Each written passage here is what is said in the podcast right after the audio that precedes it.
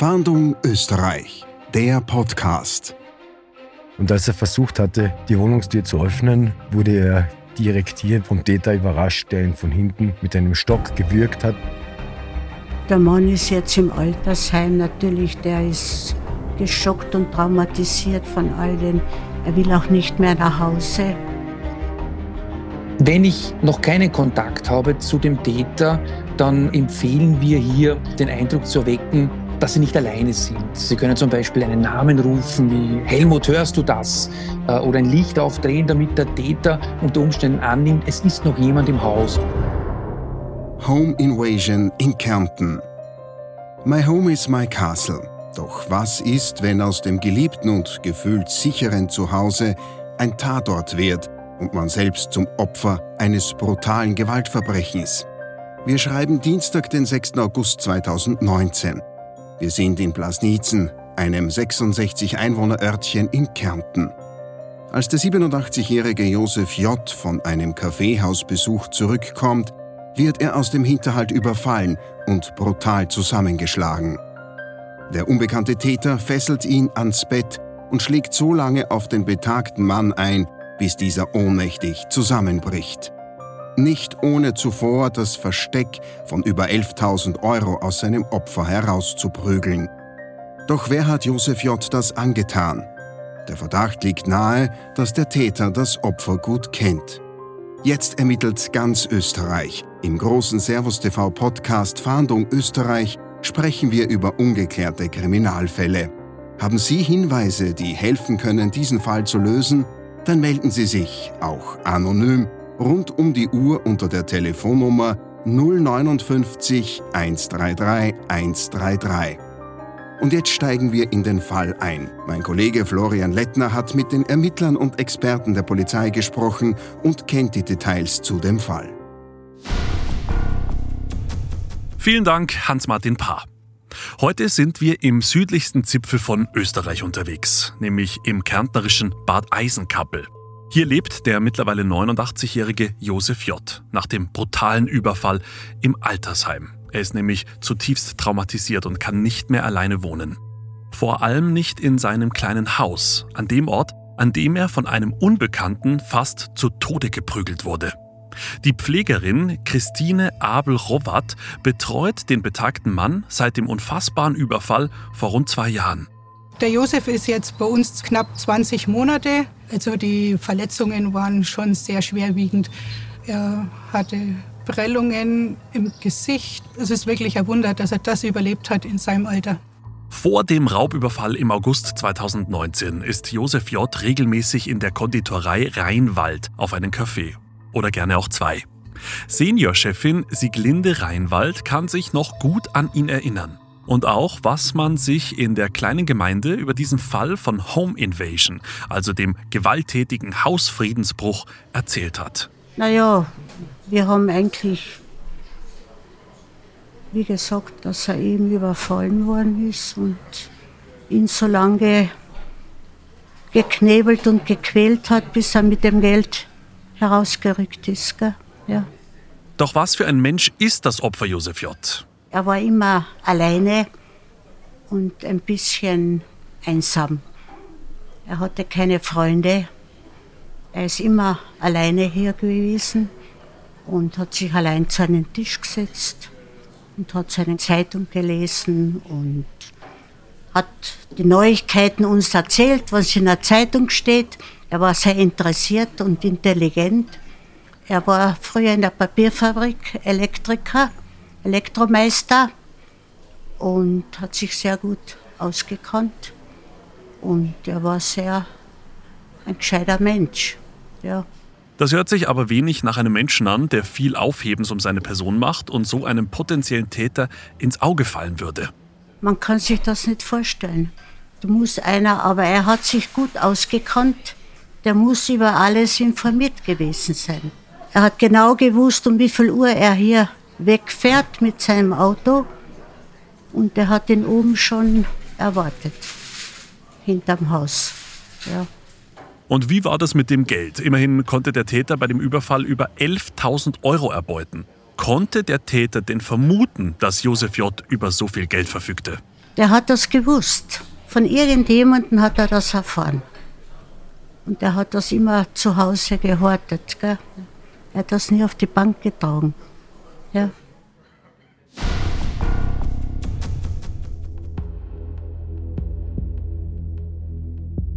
Bevor wir tiefer in den äußerst brutalen Fall von Home Invasion eintauchen, begrüße ich den Leiter der Öffentlichkeitsarbeit in der Landespolizeidirektion in Wien, Manfred Reintaler.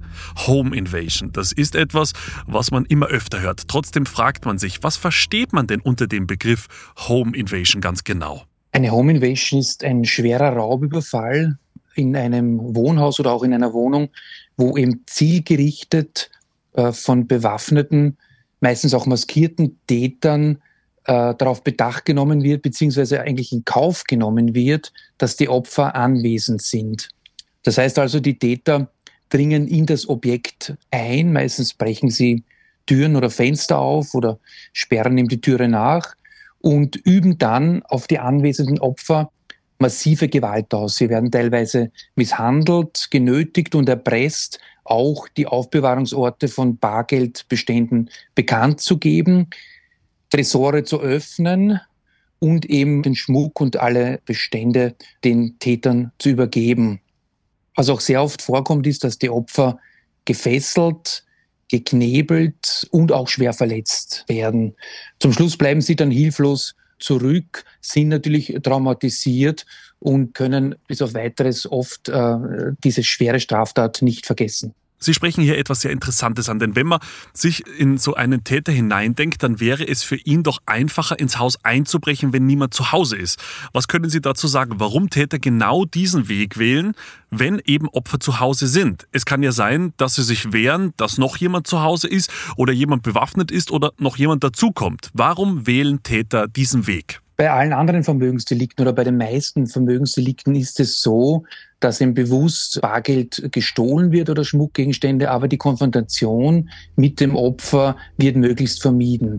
Anders ist es natürlich bei einem Raubüberfall, wo das immer wieder stattfindet, zum Beispiel auch auf der Straße oder in gewissen Geschäftsräumlichkeiten. Bei der Home Invasion ist es wirklich etwas ganz, etwas Spezielles, weil hier der bewusst der Kontakt mit dem Opfer und auch noch im höchstpersönlichen privaten Lebensbereich gesucht wird. Der Grund ist natürlich der, dass sich die Täter hier erhoffen, möglichst viel an Vermögensgegenstände zu bekommen, indem sie eben Gewalt ausüben, indem sie die Opfer erpressen und dann hilflos fesseln und hilflos zurücklassen. Und deshalb wählen sie diesen Weg, der eher unüblich ist und man muss schon sagen, Gott sei Dank nur vereinzelt in Österreich vorkommt. Zu den Tätern vielleicht noch was interessant sein könnte. Es handelt sich hier vorwiegend um die Herkunftsländer aus dem Balkanbereich, wo das äh, zu Beginn in Österreich eher im ländlichen Raum aufgetreten ist, mittlerweile aber auch in den Städten mitunter vorkommt, wobei es sich, wie gesagt, nur um vereinzelte Fälle im Jahr in ganz Österreich handelt.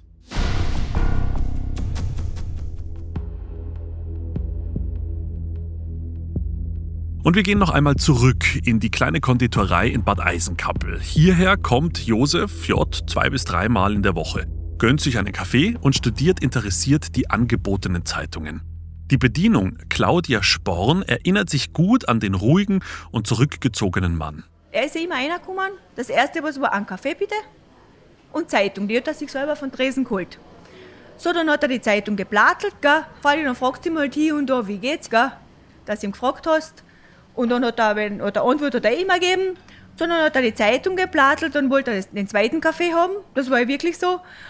Und wenn er in der Zeitung irgendwo sowas gelesen hat, was ihm anscheinend ein bisschen, weiß ich nicht, interessiert oder geärgert oder was hat, hat er mich halt gefragt, was ich dazu sage. Und dann habe ich halt das Antwort gegeben, ich, ich habe es noch nie gelesen oder ja, was der je nachdem, was halt war. Das war aber das Einzige, was wir geredet haben. Viel mehr nicht. Also nur das Aktuelle, was er von der Zeitung ausgefiltert hat. Oder eventuell das Wetter. Wie ist das Wetter heute? Das sind eigentlich nur die, die zwei Sachen gewesen, mehr nicht. Josef J. lebt sehr zurückgezogen und hat keinen Freundeskreis. Trotzdem genießt er den regelmäßigen Ausflug in die kleine Konditorei in Bad Eisenkappel. Er war eigentlich ein sehr ruhiger Typ. freundlich, nie, weißt du, dass er aggressiv oder was wäre.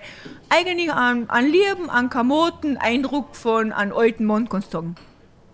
Also du hast so nicht gemerkt, dass er irgend mit wen sich getroffen hätte oder Kontakt gehabt hätte oder einmal irgendwas erwähnt, boah, das ist mein Kumpel oder irgendwas, wie es hatte nicht. Und auch am Tag des Raubüberfalls ist Josef J. wie gewohnt auf einem Besuch in der Konditorei. Ich habe das mitbekommen, dass es angeblich so war. Ich weiß es nicht. Ich war, auf den Tag war ich nicht im Dienst, aber die haben gesagt, ja, der ist von uns weggefahren, heimgekommen und dann ist es passiert. Josef J. lebt sehr abgeschieden in einem einsamen Tal, weit entfernt von der schmalen Bundesstraße, die nach Bad Eisenkappel führt. Der nächste Nachbar ist Luftlinie mehrere hundert Meter entfernt. Und für nicht ortskundige Personen ist das kleine, ärmlich wirkende Haus von Josef J. selbst mit Navigationssystem kaum zu finden. Dennoch muss jemandem dieses Haus durchaus gut bekannt gewesen sein, nämlich dem Täter. Ich weiß nicht, wie sage ich, derjenige, er hat ihm gekonnt oder hat er vermutet. Ich weiß es nicht, warum das so ist, das, weil das ist wirklich abgelegen. Ich weiß ja, wo er ist. Das ist ja komplett abseits von der Hauptstraße. Da musst du genau wissen, wo der Mensch ist, dass du dorthin gehst. Der hat mir Informationen haben, keine Ahnung. Aber woher wusste der Täter, dass Josef J. Geld angespart hatte? Warum konnte er sich da so sicher sein?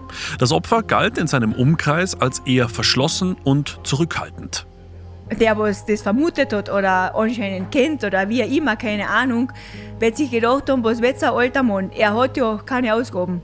Auto, ewig das Gleiche, aufs Auto geschaut, ein altes Haus. Er ist auch nicht, man, er war schön angezogen, aber nicht das sagen Kind, das wow, der kommt ewig mit irgendeinen anderen Klamotten daher oder dass er irgendwo ein Geld einsteckt. Ja, wo wird er mit dem Geld hingehen? Der hat sicher das und das zusammengezahlt, dass er gewusst hat, der muss ein Geld haben dadurch habe ich keine Familie gehabt, hat selbstständig war, alleinig war, wird er das Geld verbrauchen? Wenn er da gesessen ist, es war zwischendurch, weißt du, wenn der Heimische kommen, freilich, dass er zwischen ein paar Wörter ausgeredet hat, aber dass da irgendwann mal so mir als Bedienung mitgehört hätten, er hätte sich auf dem Gebiet irgendwas geäußert, das hast du nie gehört, die ganzen Jahre nicht. Nur so, weißt du, man, wenn ihm einer gefragt hat, wie geht's da, da gesagt, ja gut, und ja, was tust du? Ja, tue ich viel Fernsehen schauen und ja, und ein bisschen ins Auto rein sitzen und da herfahren und dorthin fahren und das war's. Und von mir aus nicht erfahren. Und doch muss der Täter gewusst haben, dass der bescheiden lebende Josef J. eine größere Summe Bargeld zu Hause hat. Am 6. August 2019 versteckt sich der bis heute unbekannte Täter auf dem Grundstück von Josef J und warte darauf, dass der gebrechliche alte Mann von seinem Kaffeehausbesuch zurückkommt. Sein Plan? Josef J. durch Gewalteinwirkung zur Herausgabe von Geld und Wertsachen zu zwingen. Um einen genauen Blick auf den Tatort bzw. auf den Ort der Home Invasion zu bekommen, haben wir uns mit Chefinspektor für Raub, Christian Joham vom LKA Kärnten, zu einem Lokalaugenschein verabredet. Wir befinden uns hier auf dem Tatort in Bad Eisenkappel, ein abgelegenes Tal. Wir befinden uns vor dem Wohnhaus des Opfers und hier sieht man hinunter auf die Garage, wo er immer sein Auto geparkt hat und dann, wenn er mit dem Auto unterwegs war, immer gegen kurz vor 18 Uhr in die Garage gefahren ist und dort noch die Nachrichten gehört hat. Und dann ist er zu Fuß diese 100 Meter bis zum Wohnhaus heraufgegangen. Das Opfer war zum Zeitpunkt des Überfalls 87 Jahre alt und er tut sich mit dem Gehen schon etwas schwer. Er geht am Stock. Wir gehen jetzt hinauf zur Eingangstür. Das Haus ist ein altes Haus, 1862 erbaut und das Opfer hat hier sehr zurückgezogen gelebt.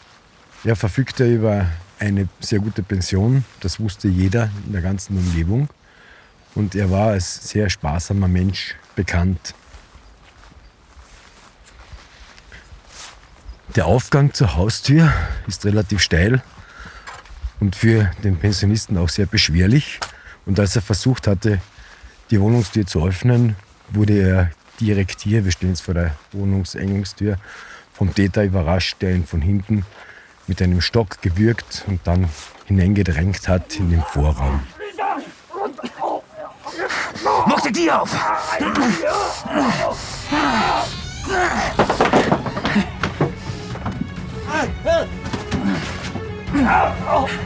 Der Täter ist äußerst brutal vorgegangen, weil das Opfer doch 87 Jahre alt war und nicht mehr so mobil wie ein junger Mensch.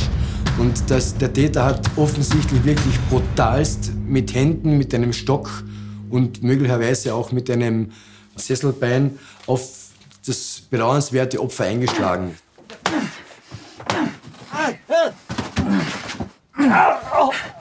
Du hast mindestens 50.000 daheim. Wo ist das Geld? Ich hab nichts da. Willst du mich verarschen?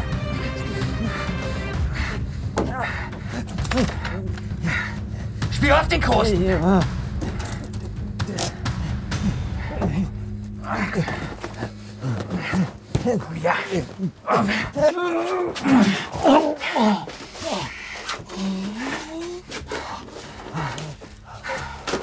Das ist ja nicht alles. Du hast ja sicher Bankomatkarten. Okay. Wo ist die Karten? Ich hab wirklich keinen. Nachdem das Opfer eben bekannt gegeben hat, dass es noch Geld zu Hause hat, hat der Täter das Opfer gefesselt und geknebelt, am Bett abgelegt und hat dann äh, die gesamte Wohnung, den gesamten Wohnraum durchsucht. Schlussendlich, aufgrund der massiven Schläge, hat dann das Opfer dem Täter den Kasten aufgesperrt, wo auch das Geld drinnen verwahrt war. Über drei Stunden lang verwüstet der Täter die kleinen Räume auf der Suche nach Wertgegenständen. Josef J. liegt blutüberströmt und zeitweise ohnmächtig auf seinem Bett und muss tatenlos zusehen. Endlich verlässt der Täter den Ort des Geschehens und lässt das Opfer gefesselt und hilflos zurück. Wie sich Josef J. selbst befreien konnte und welche körperlichen Merkmale des Täters bei seiner Erfassung helfen können, das hören Sie in Teil 2 von Home Invasion in Kärnten in Fahndung Österreich, der Podcast. Wenn Sie Hinweise haben, die zur Lösung des brutalen Raubüberfalls in Blasnizen in Kärnten beitragen können, dann melden Sie sich auch anonym rund um die Uhr unter der Telefonnummer 059 133 133 oder unter der E-Mail-Adresse fahndung-österreich.bmi.gv.at.